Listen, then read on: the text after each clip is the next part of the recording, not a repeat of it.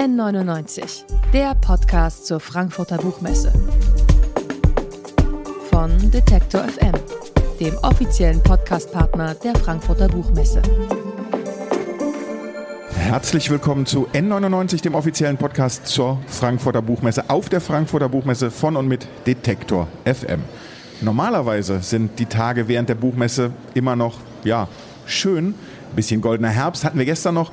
Doch in diesem Jahr sieht es draußen gerade zur Stunde eher grau und ungemütlich aus. Der Herbst kommt, der Sturm ist da und der Winter naht. Und deswegen reisen wir jetzt quasi per Buch auf die Kanaren nach Lanzarote. Dort spielt der Roman Der längste Tag im Leben des Pedro Fernandez Garcia von Moritz Rinke. Besagter Pedro ist Postbote auf der Insel und äh, man kann sagen, auf einer Insel, auf der kaum noch Post ankommt. Weil er aber an seinem Job hängt, sich nicht so richtig weiterentwickeln will, verlässt ihn seine Carlotta und nimmt den gemeinsamen Sohn Miguel mit. Viele Themen, ein Buch und darüber wollen wir jetzt sprechen. Hallo Moritz Rinke, schön, dass du da bist. Ja, sehr gerne. Hallo. Du bist ja das vielleicht zum Einstieg. Du bist großer Fußballfan, du spielst auch in der deutschen Autorennationalmannschaft und im Roman kommt Lionel Messi vor, äh, quasi als Sehnsuchtsfigur. Wie hast du denn den Wechsel von äh, Messi zu Paris Saint-Germain empfunden? Ja, das war natürlich eine ganz große Frechheit, dass er, dass er in dem Moment, äh, wo ich ihm ein Denkmal setze, also literarisches Denkmäler hat er ja genug, ähm, aber eben vermutlich noch kein literarisches. In dem Moment, ja, äh, quasi das Unmögliche wahr macht und Barcelona verlässt. Wobei wir uns noch so mit dem Verlag Sorgen gemacht hatten, weil es ja quasi eine kleine Signatur von, von dem Messi-Autogramm in dem Buch mhm. gibt, um da die Rechte zu bekommen. Das war wirklich ein es, äh, Lektorat für sich, ja. Aber äh, so ist es. Ich kann mich auch noch gar nicht gewöhnen, dass er plötzlich in so einem blauen Paris Saint-Germain-Trikot spielt mit, mit, mit Katar. Und also das ist schon sehr fremd. Ja. Ich habe es jetzt äh, in der Anmoderation schon kurz gesagt. Pedro ist äh, Postbote auf der Insel. Obwohl kaum noch Briefe ankommen, wird er bezahlt und um auf die nötige Kilometerzahl zu kommen, fährt er mit seinem Roller äh, immer kreuz und quer über die Insel. Du bist ja selber gerne auf Lanzarote und äh, hast für den Roman auch mit Postboten gesprochen. Was sind das für Menschen? Was das, sind das für Geschichten, die sozusagen das Fundament dieses Romans vielleicht auch bilden in der Recherche? Ich habe immer in den Cafés so Postboten gesehen in ihrer wunderschönen Uniform mit der spanischen Krone und die saßen da sehr lange und tranken Kaffee und unterhielten sich. Und dann sah ich ein paar äh, in den, in den Lavalandschaften sitzen und Bücher lesen und fand das sehr skurril und irgendwann habe ich mal einen angesprochen und der erzählte mir eben, dass sie angestellt sind von der staatlichen Post, also die ist staatlich in Spanien und aber kaum noch etwas auszutragen haben, weil die Pakete, unter denen ja deutsche Postboten zusammenbrechen, quasi von den privaten Diensten gemacht werden. Und das Postbotenwesen auf so einer Insel ist was ganz Besonderes. Also es gibt da so Postbotenfamilien, die schon in, in früheren Generationen die Post nicht nur ausgetragen haben, sondern sie auch vorgelesen haben und quasi für die Menschen, die eben nicht lesen konnten, quasi die Verbindung zur Welt waren und teilweise die Briefe auch beantwortet haben, also diktiert bekommen haben und dann wieder mitgenommen haben. Und äh, es ist also eine ganz große, würdevolle Aufgabe, äh, auf den Kanaren äh, Postbote zu sein.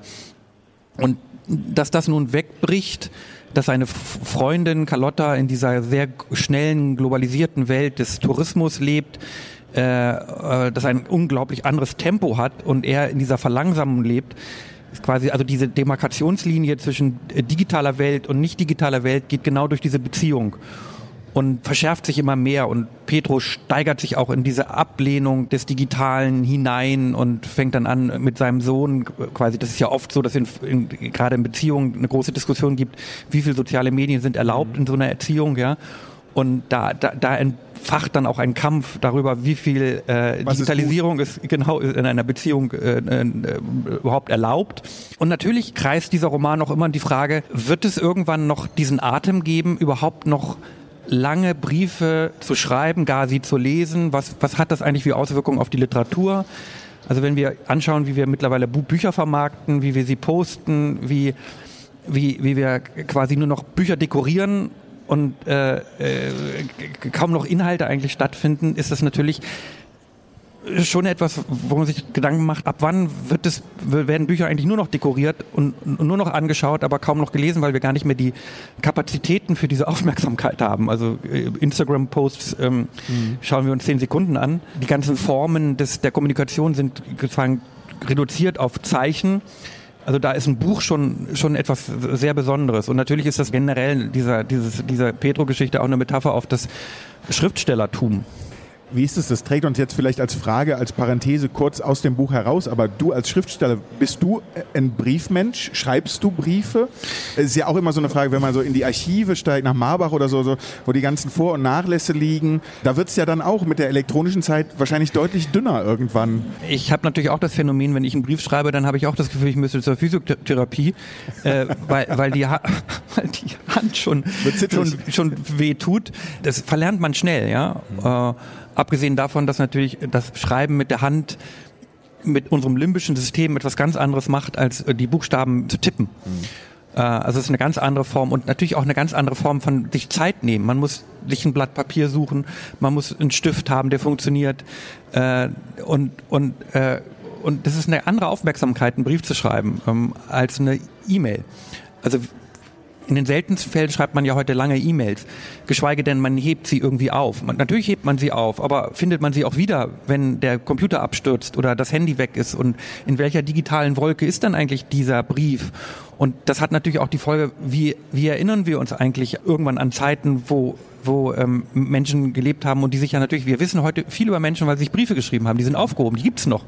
Es gibt Briefe, die sind 400 Jahre alt, aber ehrlich gesagt finde ich meine Mails von vor sechs Monaten, die ich schön fand, nicht mehr wieder, ja. Und das ist, glaube ich, ein Punkt, äh, über den man sich so langsam Gedanken machen sollte. Ist es denn für dich beim Schreiben, um sich dem Buch wieder anzunähern, äh, gibt es da noch eine Ebene von Notizen oder von analogem Schreiben ja. oder fließt es auch direkt sozusagen über einen Computer äh, ins Manuskript? Also ich fange sehr viel immer an mit Notizen, mit handschriftlichen Notizen, habe auch immer solche Bücher und äh, drucke Fassungen aus mhm. und korrigiere dann in den Fassungen. Ähm, dann kann man auch die Veränderungen sehen, das ganz schön ist, weil gegenüber vom, wenn man es gleich löscht, ist es ist die ist vielleicht die bessere Urfassung dann weg. Und im, im Handschriftlichen kann man es dann noch, noch rückverfolgen. Ähm, außerdem finde ich es, seitdem ich äh, ein, ein, Vorlassarchiv habe, was meine ehemalige Universität Gießen betreibt, bin ich sehr darauf erpicht, äh, möglichst Handschriftliches zu hinterlassen, damit die Germanisten, jungen Germanisten was zu tun haben. Ja. Du hast eben selber die, die, die Medienzeit angesprochen, die man sozusagen seinen Kindern mitgibt. Ist bei uns mhm. zu Hause auch immer ein Riesenthema. Ich sage immer hart, eine halbe Stunde. Meine bessere Hälfte sagt, na ja, so eine Mathe-App, das ist keine Medienzeit, dann dürfen sie noch irgendwie YouTube. Mhm. Und es gibt auch den einen oder die andere irgendwie von den kleinen Monster, die dann sagen, ja, so, wenn ich Minecraft spielen könnte, so als YouTuber, irgendwie, die sparen irgendwie auf den ersten ja. Laptop. Pedro ist ja ein sehr, sehr liebevoller Vater. Der, muss man jetzt so salopp sagen, hat ja auch relativ viel Zeit, ja. hilft seinem Sohn gerne bei den Hausaufgaben und ähm, da gibt es in deinem Buch das Thema der Vulkane. Also er erzählt viel über die Vulkane auf der Insel. Die ziehen sich als Metapher durch den ganzen Roman. Jetzt könnte man ja auch sagen, äh, Vulkanausbrüche, wer in den Medien äh, gerade verfolgt, ne? Äh, auch akut, hast du gut getimt. Ja, Warum? Total schlechtes Gewissen, by the way. Äh, es ist wie mit Messi, also sozusagen. Ja, genau, also er ist ins Messi wechselt, ja, und dann bricht dieser Vulkan aus. Es ist 50 Jahre kein Vulkan ausgebrochen auf Lanzarote. Und vor der Lesung in Hamburg sagte Uwe Timm, mit dem ich die Lesung gemacht habe, Jetzt müsste eigentlich nur noch ein Vulkan ausbrechen und nach der Lesung plötzlich die Meldung. Schönen Dank. Oh ja, und das ist dieser Ausbruch ist richtig heavy, ja. Also das ist wirklich ein richtig großer Ausbruch und der wird diese Insel noch lange beschäftigen. War dir dieses Motiv wichtig und und wenn ja, warum? Ähm, ja, das ist so ein bisschen der, der ähm, magische Teil des mhm. Romans, weil der junge Miguel ja unter dieser Trennung der beiden Eltern sehr leidet und ähm, es dann Kraft eines Steines irgendwie schafft, dass ein Vulkan auf Island reagiert. Das spielt also zu Zeiten, äh, das spielt, Roman spielt 2009, 2010 und da bricht ja in Island dieser berühmte Vulkan aus, der den ganzen Flugverkehr lahmgelegt mhm. hat. Und durch diese Lahmlegung muss Carlotta, die gerade zu Besuch ist auf Lanzarote, weil ihre Schwester heiratet, auf Lanzarote bleiben und dann nähern sich diese beiden wieder an. Pedro hat in der Zwischenzeit etwas vermutlich Unmögliches getan. Er hat nämlich versucht, seinen Sohn aus Barcelona zu entführen, mit ihm noch einen Stadionbesuch organisiert und dann äh, ihn versucht mit nach Hause zu nehmen. Und das hat aber nicht geklappt und diese äh, große Liebe, die Carlotta offenbar spürt, äh, dieser Vater hat, bringt sie am Ende eigentlich auch wieder zusammen. Und ähm, ist eigentlich eine letztendlich versöhnliche Geschichte. Und die Vulkane sind halt ich meine, das ist eine offene Erde dort, ja. Man, mhm. man spürt es an der, in der Energie von Menschen dort. Die sind, werden entweder sehr kreativ oder destruktiv. Also Lanzarote verstärkt eigentlich die Energien von Menschen, das ist meine feste Überzeugung. Und das ist so ein bisschen der magische Moment in dem Roman. Aber es gibt natürlich auch noch ganz andere Themen. Äh, Lanzarote als geopolitischer Ort in der, zur Nähe zu Afrika. Es gibt ja diese Flüchtlingsgeschichte von Amado, der auf diese Insel kommt, der ähm, wiederum eine ähnliche Geschichte hat wie Petro, auch vaterlos groß Keine geworden. Fall, genau. Ähm, und äh, an, an drei Figuren spiegelt sich eigentlich dieses Verlorensein in der Welt. Tenaro. Tenaro, der, der Fischer, der eben seinen Job verloren hat, der, der dann auf Umwegen zum Schlepper wird, diesem Amado dann hilft, äh, in, seine, in sein Flüchtlingscamp zurückzukommen. Das ist, der Roman erzählt quasi eine, eine umgekehrte Flucht, also die Flucht zurück, also enttäuscht von Europa, kehrt er wieder zurück in sein Camp in äh, Marokko, wo er eine kleine Kommune aufgebaut hat von afrikanischen Flüchtlingen, die dort wieder zurück noch, noch, noch voran können, weil die großen äh, NATO-Zäune dort stehen mit dem NATO-Stacheldraht, also die unüberwindbar sind und sie können aber auch nicht durch die Wüste zurück, äh, weil ähm, das, äh, sie haben es einmal geschafft, ein zweites Mal schaffen sie es vielleicht nicht. Und so sind die dort geparkt und äh, wissen nicht, was sie eigentlich machen sollen. Und er hat versucht, so ein funktionierendes afrikanisches Leben ohne Korruption, mit einer Gerechtigkeit, mit einem Gerechtssystem, mit einem Wertebewusstsein aufzubauen. Und das ist ihm so viel wert und das merkt er erst, als er in Europa ist und so enttäuscht ist von dem, was er dort erlebt, dass er eigentlich wieder zurück will und das dort weiter aufbauen möchte. Während du dich gerade schon sozusagen mit sehr großer Zielgenauigkeit durch meine nächsten Fragen gearbeitet hast, Entschuldigung. will ich, nein, nein, überhaupt nicht, äh, überhaupt nicht schlimm, äh, will ich, bevor wir über Vaterschaft reden und da weiter anknüpfen, nochmal einmal zurück zur Insel selbst, weil du gesagt hast, das, das verstärkt so die Energien, davon bist du überzeugt.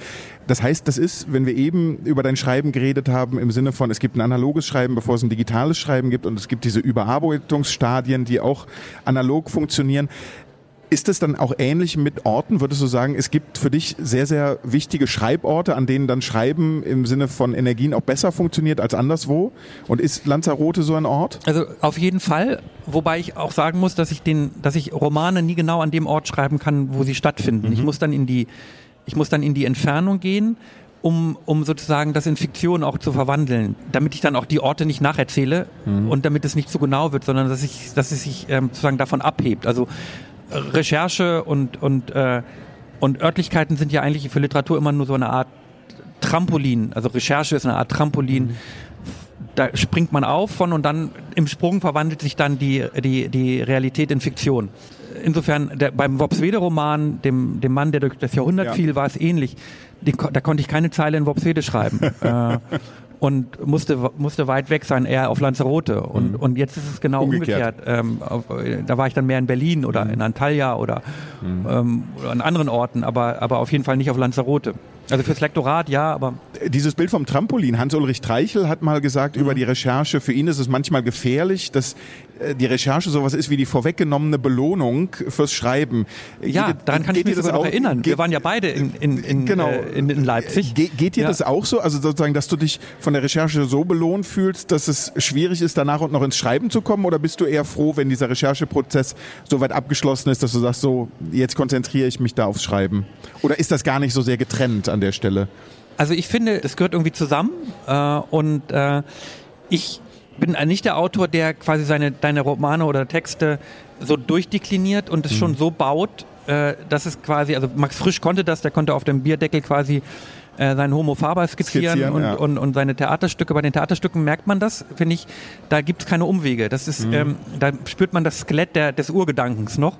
Und äh, bei mir ist es eher so, ich versuche auch offene Stellen zu haben und mich über, selbst zu überraschen, weil es ist ja oft so, man geht mit einer Romanfigur einen bestimmten Weg, dann, entsteht, dann entsteht im Dialog, ich bin ja ein sehr dialogischer Autor, entsteht plötzlich eine andere Wendung, dadurch bekommt der Konflikt eine andere Schärfe und dadurch entstehen vielleicht wieder äh, äh, neu, neue Wege und dann nimmt die Figur vielleicht einen Umweg, der gar nicht so geplant mhm. war. Im Theater ist es ganz extrem so. Und dadurch, wenn man dann immer nur ein Konzept hätte, nach dem man sich richtet, dann verbaut man sich auch, glaube ich, die eigene Freiheit. Und das Schöne am Roman ist ja, dass er darf mehr anderen und er darf äh, auch Umwege nehmen, finde ich. Ähm, obwohl ich mir immer, immer vornehme, jetzt schreibe ich einen ganz kurzen Roman, äh, ohne Plusquamperfekt. Ja, ohne äh, sozusagen wieder in die Vorvergangenheit zu gehen. Und am Ende habe ich doch wieder ein ganzes Jahrhundert. Das ist ja auch in diesem Roman. Und gleichzeitig sind natürlich auch wieder große Themen verhandelt. Also wie, wie, wie schwierig ist das? Ne? Haben, du hast es selber eben schon angesprochen. Es ist auch ein Roman in dieser Beziehung über das Internet und die vernetzte Welt und ich sag mal vielleicht auch das, was wie Digitalisierung uns schlechter macht auf eine Art und Weise oder schlechter machen kann oder die, die, die Gefahren von Digitalisierung einerseits. Ja, äh, aber, das ist die, das ja. die kulturpessimistische Wertung jetzt, ja? Genau, da und das ist, Genau, und das ist die ja. Frage so ein Stück weit, aber auch äh, die, die Rolle der Vaterschaft, die ja, ja da zu tragen kommt, die ja. auch viel diskutiert wird. Und, und meine Frage zielt eher darauf, äh, beides Phänomene, wo man ja auch sagen kann, nervt es dich dann als Autor, wenn viel über diese Themen, über diese Phänomene gesprochen wird und gar nicht mehr so über sozusagen das Literarische an sich? Weil das ist ja dann auch die Gefahr, dass man sozusagen aus der Diskussion des Buches aussteigt und sich sozusagen wieder in diesen Themen verbeißt, oder? Ja gut, wenn das Buch dazu anregt, ist es natürlich toll. Also ich, ich, ich spüre selber, wie sich der Buchmarkt verändert. Mhm. Und ich, ich glaube nicht unbedingt zum Guten. Also ähm, das, was ich anfangs beschrieben habe mit der Dekorierung von Büchern und der quasi visuellen Wahrnehmung von Büchern, äh, mhm. da verändert sich was. Also ich habe kürzlich ein Seminar in meiner Literaturagentur gehabt. Das war so eine Art Instagram. Ähm, äh, so lustig, dass äh, mein geliebter Social Media äh, Beauftragter des Kiepenheuer Witsch Verlags gerade hier sitzt. äh, da saßen wir bei Karin Graf, der meine Agentin, mhm. und da saßen dann Autoren, so 70-jährige Autoren, die jetzt versuchen, äh, ihre Bücher zu vermarkten und dann so fragten, ja, können Sie denn auch das, was Sie sagen, im, im, Buch nicht unterbringen können, zum Beispiel Literaturverzeichnisse und, und Recherchematerial, ob Sie das alles dann irgendwie sozusagen bei Instagram noch unterbringen können und dann, das hat so eine tief trauriges, ja, dass quasi so Menschen, die eigentlich nicht mehr in diese Welt dann also gehören, jetzt versuchen, weil die anderen Wege quasi verbaut sind mhm. äh, und diese, diese anderen äh, Präsentationsflächen es irgendwie nicht mehr so gibt, also durch Corona natürlich, weil es diese Leseorte nicht mehr gibt, aber auch durch die Digitalisierung, die immer mehr den Zeitungsplätzen den, den Atem nimmt, äh, versuchen sozusagen ihre Bücher und aber, aber völlig umschalten müssen auf etwas, was sie nicht kennen. Wobei man ja auch diese Gegensätze ein Stück weit auflösen kann. Wir reden ja jetzt auch in einem Format, das ein Podcast ist. Ja. Und da sieht man ja schon, auch wenn wir über Social Media reden und diese Snippets und diese Kurzlebig und Kurzatmigkeit und diese Kürze an sich, die du eben auch in der Form ja. angesprochen hast, habe ich schon das Gefühl, dass es eine generelle Sehnsucht gibt nach im Gegensatz auch wieder sehr, sehr langen, äh, sehr auserzählenden Formaten, also halbe Stunde, Stunde, Audio sowieso, aber auch in den Büchern. Also sozusagen das, ich glaube auf der einen Seite vielleicht auch die Theorie, dass diese, dieses dieses, diese Kürze und diese Schnelligkeit, in der wir auf der einen Seite agieren, auf der anderen Seite uns überhaupt wieder zurückbringen äh, zu, naja, einem durchaus, äh, ja, am Ende kann man doch sagen, äh, ein Buch in Backsteinformat. Ja, und, und ich wundere mich auch schon, wie lang dieses Interview ist. Das ist ein gutes Zeichen. Also ähm, ich glaube, dass die, ähm, also Podcasts sind ja wunderbar, weil man selber entscheiden kann, wann man sie hört. Und sie haben, ich habe jetzt ein paar gemacht, immer eine, eine äh, große Ruhe, die man im Radio zum Beispiel mhm. überhaupt nicht hat. Ja, da merkst du schon ähm, an der Zittrigkeit des Moderators, dass du eigentlich jetzt äh, quasi den letzten Satz sprechen musst, weil die Musik kommt, die, die hat schon die Regler in der Hand. Und äh, im Fernsehen ist es noch schlimmer, mhm. ähm, wenn da überhaupt noch Autoren stattfinden, äh, die Romane schreiben. Und da insofern ist das, das ist natürlich auch die Sehnsucht von Petro, dass es mhm. letztendlich, und das glaubt er ja auch, deshalb will er ja Saramago immer seine, Ide seine, seine, seine Biografie andrehen. Das er besucht ja immer quasi, das, der Roman spielt ja so ein bisschen Il Postino nach, diesen berühmten Film, ja. diesen Roman. Äh, und er versucht sich immer bei Saramago, den er Post bringt, anzudienen als Romanfigur, weil er doch eigentlich, dafür, äh, eigentlich für, für die Schriftstellerei steht. Ja? Quasi das, die Bedrohung des Schreibens sieht er quasi beginnend im Postbotenwesen. Wir haben eben schon über diese drei Männer und, und die Rolle von Vaterschaft oder Vaterlosigkeit gesprochen. Mhm. Äh, Pedro ist ein Postbote ohne Post, macht sich Gedanken um seinen Job. Tenaro ist ein Fischer, äh, der ja keine Fische mehr fischt, so, wenn man böse und und Amado als Geflüchteter hat keine Papiere. Äh, also ja. geht's ja auch immer um diesen, also das, was du eben auch mit diesen äh, Kaffeetrinkenden und sehr würdevollen Postboten ja. beschrieben hast, was ja in Deutschland zum Beispiel auch gibt. Ich kenne das so aus, aus Eisenbahnerfamilien da hat man ganz lange ja auch so mit, ne? Man war ein Bahner. So, ja. Das ist eine ja, ganz stimmt. große Tradition und heute, ne, genau. Heute haben wir Sturm, Sturm, Sturmtief Ignaz und, und alle, die Hälfte der Autoren twittert schon wieder, dass sie nicht auf, auf die Messe kommen können. So. Wie sehr geht es dir auch um den Verlust oder den Verlust von Wurzeln? Auf so einer Insel, wo die, wo, wo, wo Menschen einfach urgenuine Berufe hatten, äh, Fischer waren, ähm, Bauern waren, und durch den Tourismus natürlich komplett ihr Leben verlieren und entweder einen Weg im Tourismus finden oder quasi ihren Job verlieren und aber auch ihre Würde verlieren, ist mir das natürlich sehr wichtig. Ich, kann, ich bin ja da wirklich sehr oft und kann das natürlich beobachten, ähm, wie da, das, da leben Menschen wirklich noch 100 Jahre zurück und äh, sind aber gekoppelt ganz nah an, an diesen wirklich sehr schnellen äh, One Week, Two Weeks globalen Tourismus mit Menschen, die da hinkommen und echt gnadenlos Spaß haben wollen. Lanzarote ist dann noch sozusagen gegenüber den anderen Kanarischen Inseln noch relativ, relativ äh, unausgeschlachtet, sage ich mhm. mal. Ähm, aber man merkt es schon. Und das ist natürlich ein vollkommen diametrales Leben. Und insofern erzählt sich so eine Insel, Lanzarote ist ein toller Literaturort, weil es kommt so vieles zusammen. Wir haben ja noch gar nicht, gar nicht über die ganzen deutschen Aussteiger gesprochen, mhm. die sozusagen aus den 70er, 80er Jahren sich auf der Insel, also dieser Nudistenort, den ich da beschreibe, diese Nudisten, die quasi sozusagen ihr Heil auf der, auf der, auf der, auf der Insel suchen, ja, gepaart dann mit diesen mit diesen äh, rot-schwarz verbrannten, verkohlten Engländern, die da Bier trinken in der Sonne liegen. Es ist schon auch und auf allen Seiten ein bisschen, also ne, ist, man, man schämt sich auch wieder fremd, ne? Für, für sich als Deutsche, aber auch für die Engländer an der Stelle. Ja, aber äh, also für den Engländer kann man sich auf so einer Insel echt nur schämen. Wir sind alle lieben den Brexit. Äh, auf, auf, auf, auf Lanzarote, weil, weil, weil, die, weil das, die Engländer nicht mehr kommen, ja, also nicht mehr so, so in Scharen, ja. Ähm, und äh, also wenn man Englisch, wenn man Vorbehalte gegenüber England hat, dann sollte man auf Platz nach Lanzarote gehen. Klammer zu.